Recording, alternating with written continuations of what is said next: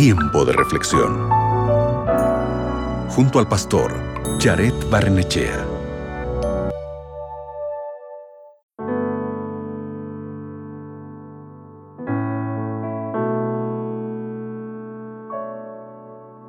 Nuestro mundo tiene una variedad de personas con distintas características de cabello, de piel, de ojos y de sonrisas.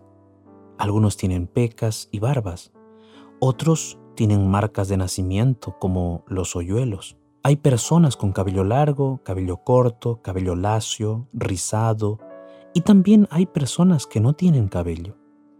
Todos tenemos orígenes particulares y experiencias de vida distintas.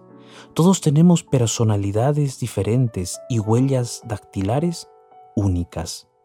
Todos fuimos hechos a la imagen de Dios y un día también todos estaremos delante de la presencia de Dios. Escucha lo que dice Apocalipsis capítulo 7 versículos 9 al 10. El texto dice, Después de eso miré, y delante de mí había una gran multitud que nadie podía contar, de toda nación, tribu, pueblo y lengua, de pie delante del trono y del Cordero vestidos con túnicas blancas y sosteniendo ramas de palma, y clamaban a gran voz, La salvación es de nuestro Dios, que está sentado en el trono y del Cordero. Este pasaje de Apocalipsis habla de un grupo de personas de todos los orígenes étnicos, culturas y estilos de vida que se unen para adorar a Dios.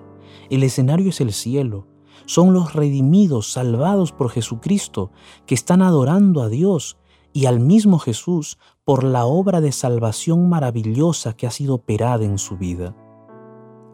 Pero esas personas que están adorando allá en el cielo son también aquellas que aquí en la tierra adoraban a Dios en lo privado de su vida, en su casa con la familia o en la iglesia. La capacidad de adorar a Dios debe ser ejercida desde ahora. Todos nosotros podemos alabar y adorar a Dios. Todos podemos unirnos en la iglesia para adorar a ese Dios que nos creó y a ese Dios que está operando su plan de salvación en nuestra vida. Y esa capacidad de adorarlo solo es posible porque Cristo murió por nosotros. Jesús cerró la brecha que el pecado había abierto entre nosotros y Dios. El poder de Jesús es el único poder que puede llevarnos a una adoración verdadera y sincera delante de Dios. Cristo es el único puente entre Dios y los hombres. Así que hoy adoremos a Dios en cada respiro, enfocándonos constantemente en Jesús y viviendo en comunión unos con otros en la iglesia, en la casa, esperando juntos el regreso de Jesús. Mis amigos, busquemos a Dios para adorarle, a través de la oración, a través de la lectura de la Biblia y a través de la alabanza. ¿Qué te parece si oramos juntos para que en nuestra vida podamos adorar de verdad a ese Dios que nos creó y nos amó y vendrá por segunda vez a rescatarnos. ¿Qué te parece? ¿Podemos orar?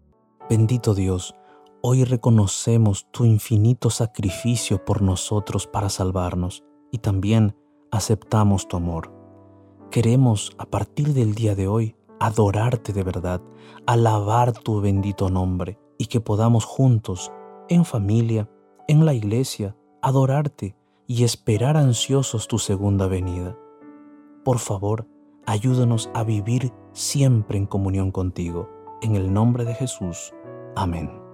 Recuerda, adorar a Dios es vivir cada día para Él, reconociendo su amor y poder. Acabas de escuchar Tiempo de Reflexión con el pastor Jared Barnechea.